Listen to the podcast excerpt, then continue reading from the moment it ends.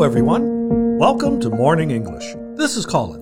Hello, everybody. This is Nora. 欢迎大家收听早安英文。节目开始之前呢，先说一个小福利。每周三我们都会给粉丝免费送纸质版的英文原版书、英文原版杂志和早安周边。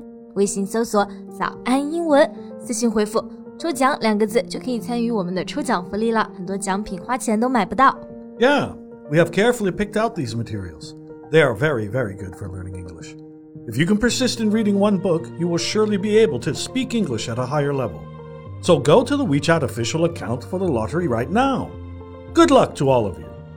Hey Colin, do you think it's necessary to have the death penalty? 你觉得死刑是有必要的吗？Well, yeah. My personal opinion is that for extremely cruel crimes against humanity, it's uh, very necessary as criminals have to pay for what they did. Yeah, I agree. 我知道，其实很多国家他们都废除了这个 the death penalty 死刑啊，而且也有部分人会认为 it's immoral and unnecessary to do so。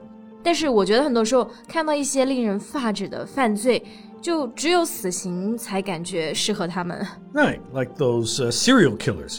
They have taken so many victims' lives that they don't deserve sympathy. 对， 就比如说我最近看到一条新闻啊，六年前骇人听闻的北大高材生弑母案的主犯吴谢宇，终于在几天前呢判了死刑。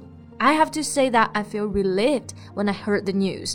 我感觉正义真的不会迟到。 Yeah, this is a really high profile case. An elite student from Peking University murdered his mother.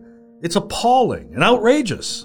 没错，appalling 意思就是 very shocking， 非常令人震惊的。outrageous 指的是骇人听闻的。那这件事情呢，在几年前就震惊了所有人。谁会想到，平时就如此优秀懂事的儿子，会在下班的时候把母亲活活将其打死呢？而且从策划到落实，他的预谋犯罪不言而喻。 Right, it was an intentional homicide. Wu began plotting the murder months before the crime. Homicide 是指的杀人罪，C I D E 这个后缀呢，它代表的含义就是 kill。那比如说还有另外一个很相似的词就是 suicide，意思就是自杀。而吴谢宇啊，他犯的是 intentional homicide，也就是指的故意杀人罪。他从犯罪几个月前呢就开始策划整件事了，and he purchased a number of tools online。 Exactly. And he said he killed his mother on July 10 because the numbers were the reverse of his own birthday, October 7. 嗯想想都感觉到非常可怕，连谋杀的日期都是提前想好的。那么今天呢，我们就和大家一起来聊一聊这个案件以及最后的官方判决。在这里提醒一下大家，我们的内容呢都整理成了文字版的笔记，欢迎大家到微信搜索“早安英文”，私信回复“加油”两个字来领取我们的文字版笔记。 So, Nora, do you know the motive of the homicide? Well, at first I thought he had some psychological problems, or he hated his mother because she was bad or mean to him. Yeah, yeah, that's that's what I had assumed. And then I read some news. Wu claimed that his mother's life was meaningless and painful, so he decided to kill her.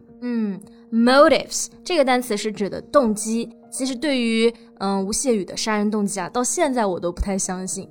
他声称是父亲过世了，母亲过得很痛苦，so he actually helped her out。Well, that seems to me like it's just an excuse to help him get a lighter punishment. 没错，实际上案发当天，吴谢宇的母亲才参加完学生的毕业典礼，而她的丈夫呢，也早在六年前就去世了。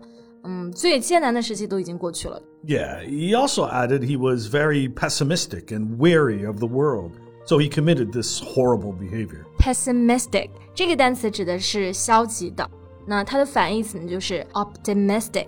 后面这个单词 weary of the world 指的就是厌世，所以说吴他为自己辩解的一个原因呢，就是说自己悲观厌世啊，才会有这样的极端的行为。 It sounds really ridiculous to me as he was living kind of a splendid life after the murder. Yeah. he he lied to some relatives and borrowed 1.44 million yuan from them, and subsequently squandering all of it. 对，squander this word means to waste money in a stupid or careless way，意思就是挥霍钱。 他当时对亲戚谎称母亲跟他一起出国留学了，然后就借了一百四十四万， 结果他全部用来购买彩票啊，流连于各种高档会所，没有多久就用光了。Right. He spent meticulous effort to cover up the crime and years of fleeing. 嗯，这个案件发生的七个月之后，警方才发现了这起谋杀。而此后呢，他一直在 on the run，就是在逃亡状态，差不多有接近四年的样子。所以说他真的非常谨慎，掩盖的也很到位。And do you know what's the most shocking thing for me about this case? Yeah. In the hopes of receiving a lighter punishment, Wu gave a very detailed confession, and his relatives also wrote the court a letter of forgiveness. All right, confession 指的是供罪。为了能够得到轻一点的惩罚，吴的供罪呢就非常的详细。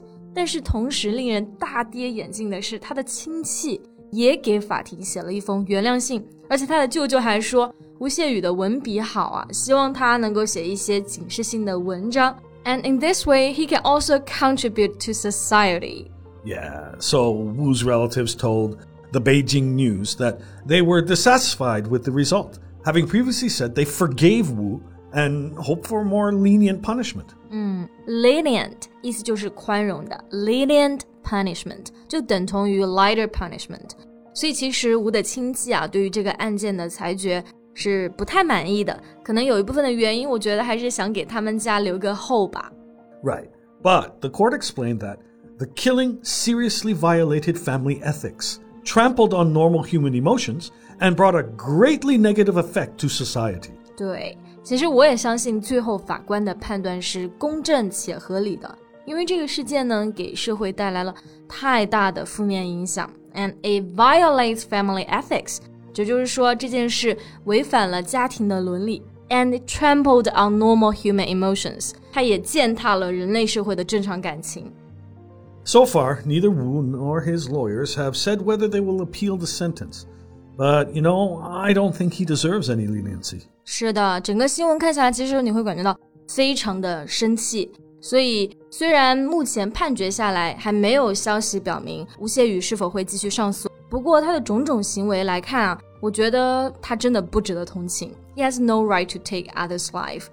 那么今天的节目呢，就到这里结束了。大家是怎么来看待这个事件的呢？欢迎在评论区给我们留言。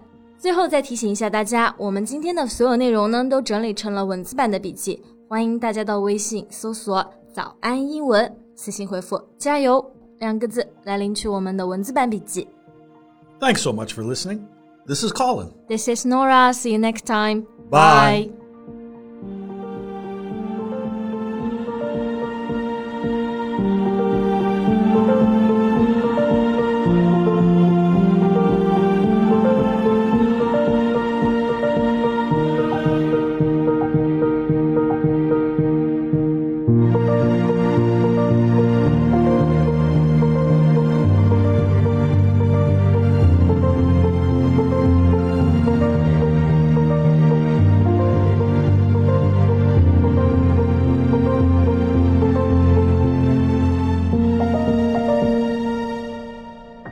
This podcast is from Morning English.